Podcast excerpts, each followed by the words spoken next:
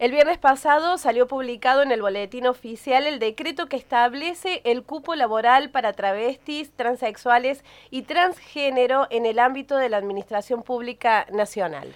Ya está en comunicación con Noticias al Toque Alba Rueda, subsecretaria de Políticas de Diversidad de la Nación, perteneciente al Ministerio de Mujeres, Género y Diversidad. Hola Alba, muy buenos días. Javier Sismondi y Susana Álvarez te saludan aquí desde Noticias al Toque. ¿Qué tal? Buen día. Y el gusto es nuestro, Alba, de poder dialogar contigo y para saber, ¿no? ¿Cuáles son los puntos centrales de este decreto? Este decreto prevé primero el acceso al empleo en la Administración Pública Nacional, es decir, en el poder ejecutivo de personas travestis, transexuales, transgénero, pero sobre todo tiende a considerar aspectos que son fundamentales en el desarrollo y en la vida de una persona trans y esto tiene que ver con que el punto de partida muchas veces para las personas trans fue la desigualdad y la falta de oportunidades porque se basa en registrar justamente una enorme desigualdad social sobre las personas trans. Más del 80% de las personas trans se encuentran sin empleos formales. Entonces el decreto prevé este, un, tipo de formación en el trabajo este, para poder cumplir con la ley de empleo público, así como también poder trabajar con las áreas de recursos humanos y los equipos que vayan a recibir a compañeras, a personas trans, para poder este, trabajar en un espacio libre de discriminación y violencia y respetando el trato digno de las personas. Entonces, es un decreto que por un lado fija una acción afirmativa sobre lo que es la población trans este, y una desigualdad estructural en nuestra sociedad y por el otro lado eh, lo hace teniendo en cuenta las condiciones de vulneración este, que, que marcaron la vida de tantas compañeras este, en nuestro país, con lo cual es un paso importante para toda la comunidad trans, lo vivió con mucha alegría como un paso histórico porque efectivamente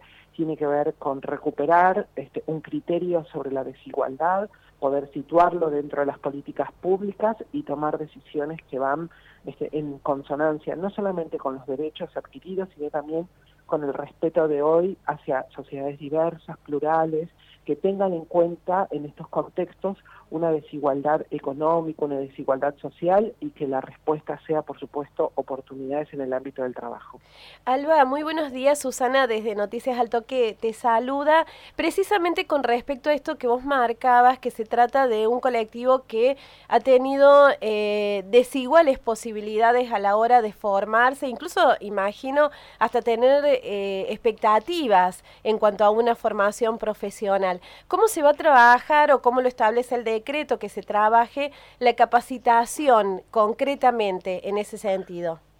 Bueno, esa este, capacitación se hace a través de un acompañamiento dentro de una mesa interministerial que va a participar, por un lado, el INADI, el Ministerio de Desarrollo Social, la Oficina de Empleo Público de la Nación. Este, justamente ellos son quienes generan esos contenidos, los contenidos para los recursos humanos, eh, llevan adelante no solamente este, la dimensión de los perfiles laborales, sino también la adecuación de esos perfiles respecto a las personas que se postulen, con lo cual realmente estamos ante una mesa este, de trabajo en donde el Ministerio de las Mujeres, Géneros y Diversidad este, hemos impulsado justamente que la respuesta tenga que ver con, con la primera, sí, con una, con situar en las políticas públicas, en las primeras líneas de las políticas públicas, este, la agenda en perspectiva de género y diversidad. Y creo que justamente es este, la gran expectativa que había sobre nuestro ministerio, un ministerio nuevo que busca situar este, agendas que hablen no solo de la perspectiva de, género, sino también desde las desigualdades que esto genera. Entonces, realmente, este, digamos, la, todo el abordaje sobre las violencias de género este, este año, más lo que implican las tareas de cuidado, más, este, digamos, lo que se viene haciendo en diversidad, creemos que realmente en, en un contexto difícil para nuestro país, en un contexto que realmente, este, digamos, eh, se entiende, este, digamos, condiciones de profunda desigualdad, bueno, poder mirarla en perspectiva de género implica eso, como ver cuáles son nuestros grupos poblacionales más excluidos por estos motivos. Así que la respuesta es justamente eso, una mesa interministerial que crea condiciones de posibilidad para la terminalidad educativa de las personas trans, es decir, que puedan completar sus estudios este, y así como también formación en el empleo. Recordamos a la audiencia de Noticias al Toque que estamos hablando con Alba Rueda, subsecretaria de Políticas de Diversidad de la Nación, perteneciente al Ministerio de Mujeres, Género y Diversidad. Alba, ¿cómo se va a implementar lo del cupo laboral en situaciones que se requiera concursar por un puesto? Principalmente hay un registro, hay un registro a postulantes que, se, que está en la órbita del Ministerio de las Mujeres, que este, digamos las personas que quieran este, acceder a, un puesto laboral en la administración pública, se van a tener que inscribir y a partir de ahí se delimitan los perfiles, este, digamos, de postulantes. Esos perfiles tienen que ver con que hay personas que completaron sus estudios y otras que no. De acuerdo al tipo de oferta laboral que, este, que generen los ministerios, ahí se va a empezar a adecuar justamente el puente entre un equipo que acompaña y asesora este, a personas trans este, así como también en dónde estén este, las, las postulaciones a los puestos. Entonces, eh, seguramente la textura de la población trans también, eh, este, digamos, demanda que hay personas que completaron algunos procesos educativos y hay otras personas que lo van a completar y se, y se comprometen frente a ello. Entonces, este, en los perfiles respecto a esto tiene que ver más bien con, este, digamos, con lo que en, en en recursos humanos en general se aborda a través de los perfiles educativos. Ese es como los primeros lineamientos para esto. Todavía el decreto tiene que, reglamentarse y estamos este, constituyendo las mesas porque esto es una noticia muy reciente. Fue el viernes pasado la, la creación del decreto, así que realmente en eso este, todavía queda un camino por andar, este, afinar en estas cuestiones, pero tiene que ver justamente con esto, con, con, lo reciente del decreto y ya tenemos grupos de trabajo que están justamente este, abordando esta, esta caracterización que ustedes plantean. Hablando del camino que queda por andar y todo, porque cada vez que uno avanza un poco también se generan horizontes nuevos. Y, el acceso a la posibilidad de trabajo en el ámbito privado, Alba, es algo que se están planteando hacer algo respecto de esto, que también imagino que debe estar eh, complicado o, o por el momento no se va a trabajar en eso. Nosotros tenemos em, hoy, eh, al menos en Argentina, 14 proyectos de ley que están presentados para cupo laboral en el Congreso de la Nación. muchos de ellos abordan las cuestiones del ámbito privado. Nosotros cuando tomamos la decisión de impulsar un decreto que esté vinculado a la administración pública, es justamente porque creemos que hay un diálogo constante con ámbitos privados. Nosotros eh, participamos de una mesa tripartita que se da en el Ministerio de Trabajo, justamente donde una de las de las convocatorias es a la red de empresas por la diversidad. Hay muchas empresas en nuestro país que ya trabajan con perspectivas de género, impulsando proyectos vinculados a la diversidad sexual y, con ellas ya hicimos los primeros pasos de articular con este, personas trans que, buscaban empleo y que realmente este, las empresas ofertaban en estos contextos. Pero además de eso, lo que también contamos es con un paso fundamental. Hay una coordinación para el acceso al empleo donde estamos justamente generando las herramientas a través de un programa este, para, para poder em, ofertar, acercar, este, promover el empleo en las empresas privadas.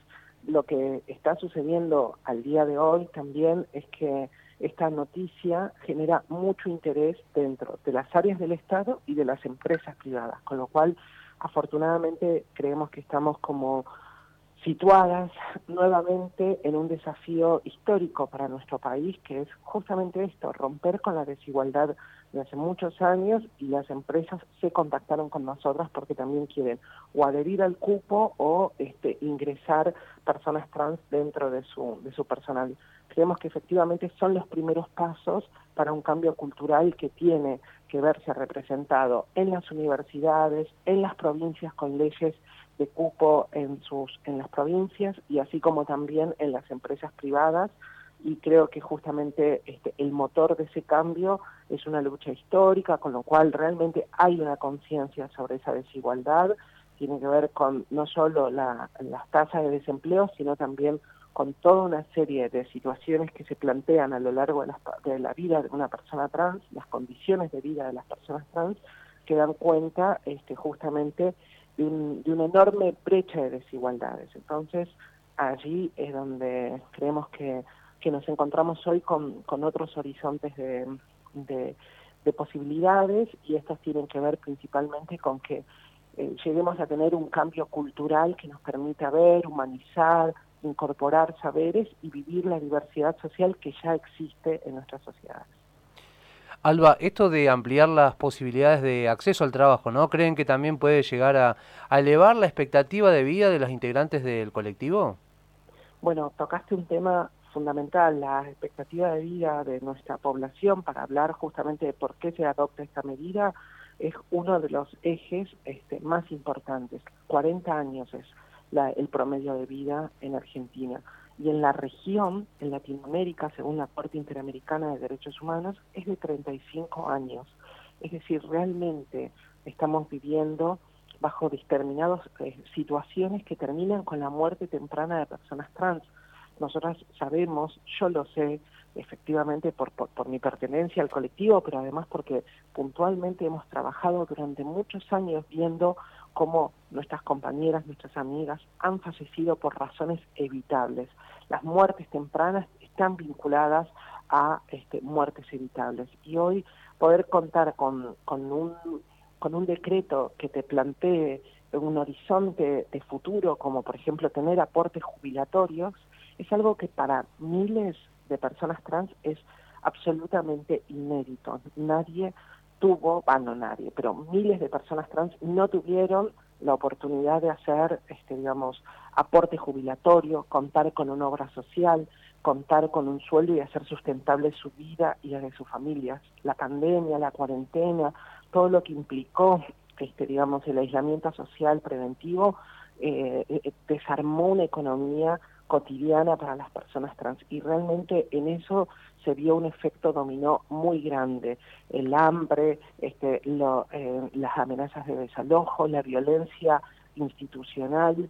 Entonces este digamos son condiciones de vida muy precarias y frente a esa precariedad eh, el Estado debe asumir responsabilidades sustantivas para modificar estas realidades. Principalmente las condiciones de vida trans deben ser este, modificadas. Y de eso se trata el impulso que se está dando dentro del Ministerio de las Mujeres. Tomar en consideración la perspectiva de género es situar en las agendas públicas justamente esta, este, digamos, em, e, estas variables, estas condiciones, esta expectativa de vida para poder transformarlas y, y bueno, constituir sociedades más igualitarias, más igualitarias y a la vez diversas.